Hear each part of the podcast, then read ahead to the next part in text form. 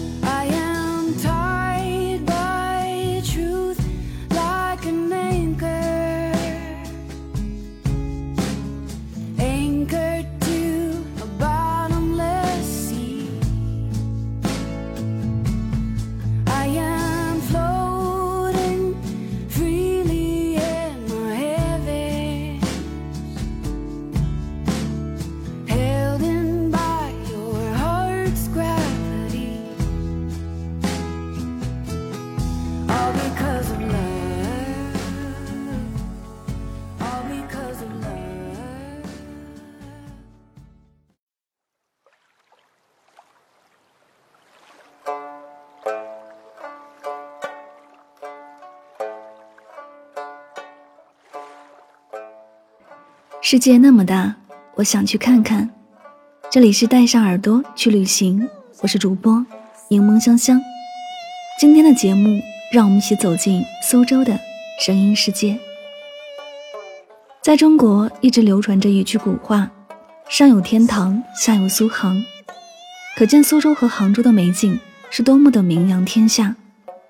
自古以来，就是许多文人墨客笔下的常客。每天清晨亦或者傍晚，传来的寒山寺钟声，宣告着一天的开始与结束。如果说北方的美来自于巍峨的高山，那么苏州无疑是以其特有的小家碧玉之风，吸引了无数游客。拙政园位于苏州市东北街一百七十八号，始建于明朝正德年间，江南园林的代表。苏州的古典山水园林之一，以其布局的山岛、竹屋、松岗、曲水直趣，被盛誉为天下园林之典范。其园辖地面积约八十三点五亩，开放面积约七十三亩。其中园林中部、西部及晚清张之万住宅，今苏州园林博物馆旧馆，为晚清建筑园林遗产约三十八亩。关于苏州与中国传统戏曲艺术的联系，或许人们的第一反应会是苏州评弹。事实上，位于苏州市平江路张家巷的全境会馆，就是昆曲的发祥地。如今，全境会馆已经成为了中国昆曲博物馆。你想知道的关于昆曲的一切，大概都在这里了。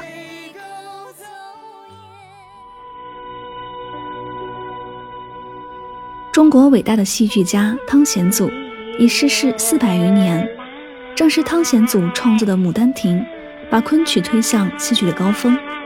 而作为世界非物质文化遗产的昆曲，对目前中国几乎所有的曲种都有深远的影响，几乎是影响了中国戏曲的进程。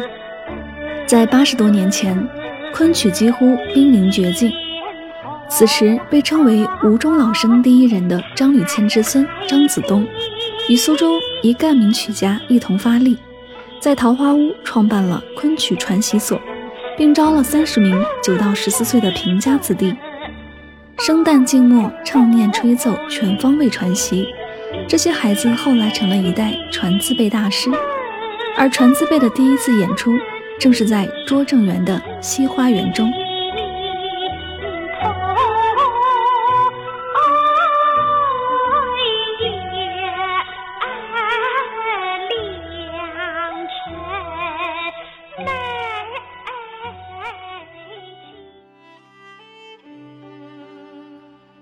山塘街始建于唐代宝历年间，大诗人白居易来苏州担任刺史，他组织民工疏通山塘河，并顺势拓展了河堤，供车马往来驱驰。自此，兼具交通旅游双重功能的山塘街就横亘在市区与虎丘之间了。古城苏州城内水港交错，街渠纵横。晚唐诗人杜荀鹤有诗云。君到姑苏见，人家尽枕河。古宫闲地少，水港小桥多。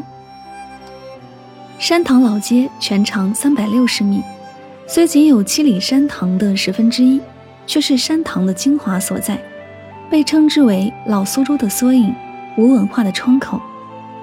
老街重现了当年山塘的繁盛，店肆林立，会馆齐聚，既有苏州采芝斋。五芳斋、钱生园等小吃店，也有无韵茶庄、苏州桃花乌木刻年画、紫檀木雕、石雕、刺绣等特色商铺。山塘河位于苏州古城区。唐宝历二年（公元825年），大诗人白居易从杭州调任苏州刺史，为了便利苏州水陆交通，开凿了一条山塘河，北起北洋湾。南至昌门，共长六千二百多米，是大运河西北方向进入苏州古城的主干河道。据说白居易上任不久，他坐了轿子到虎丘去，看到附近的河道淤塞，水路不通，回衙后立即找来有关官吏商量，决定在虎丘山环山开河筑路，并着手开凿一条山塘河。它东起昌门杜僧桥附近，西至虎丘望山桥，长约七里，故俗称七里山塘河。木渎是与苏州城同令的水乡古镇。相传春秋末年吴越纷争，越国战败，越王勾践施美人计，献美女西施与吴王。吴王夫差专宠西施，特地为她在秀逸的灵岩山顶建造。管瓦宫，又在紫石山增筑姑苏台，三年聚财，五年乃成。源源而来的木材堵塞了山下的河流港渎，暮色余毒，木渎之名便由此而来。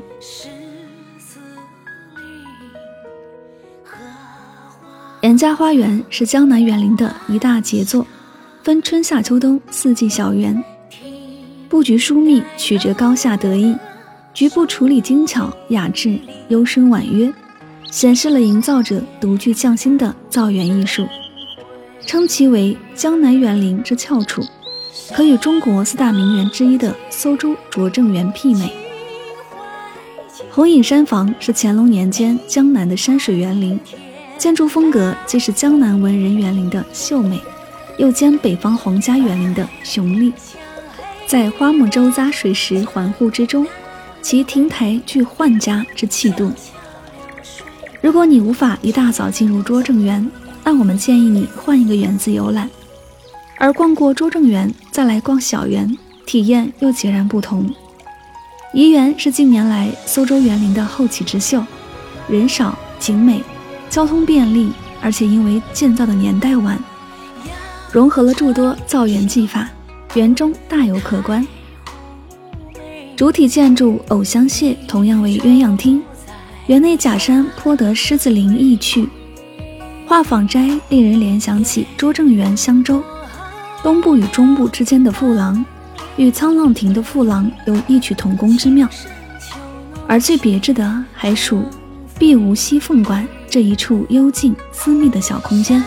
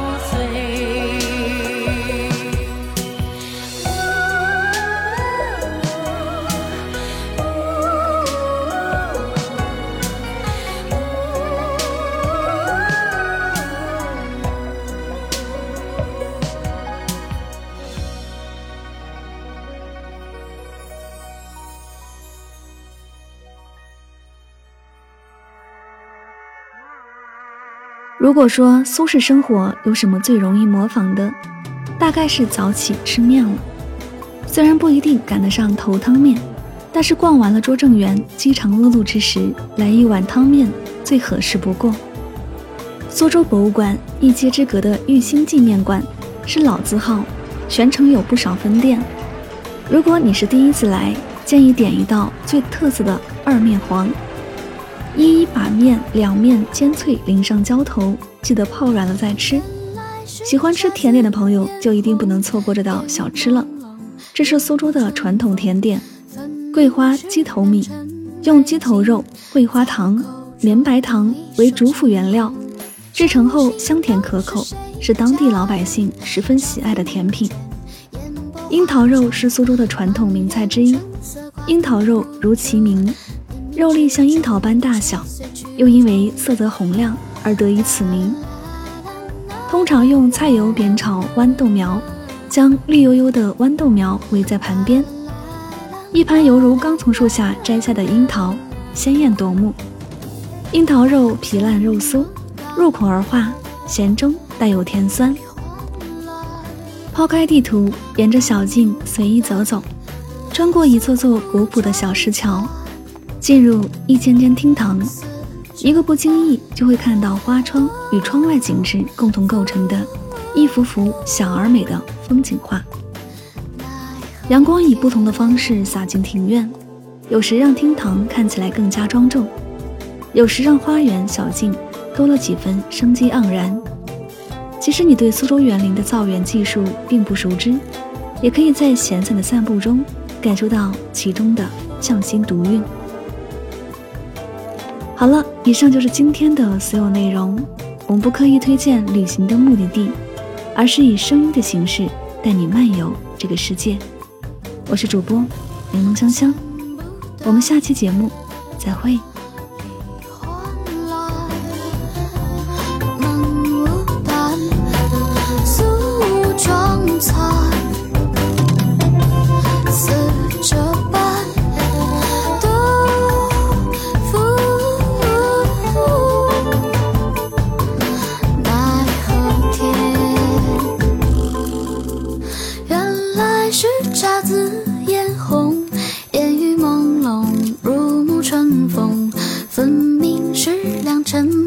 经在我口中一说成空，伤心了是谁？家园朝飞暮卷，烟波画船，满园春色关不住，冥冥之中却随去路中。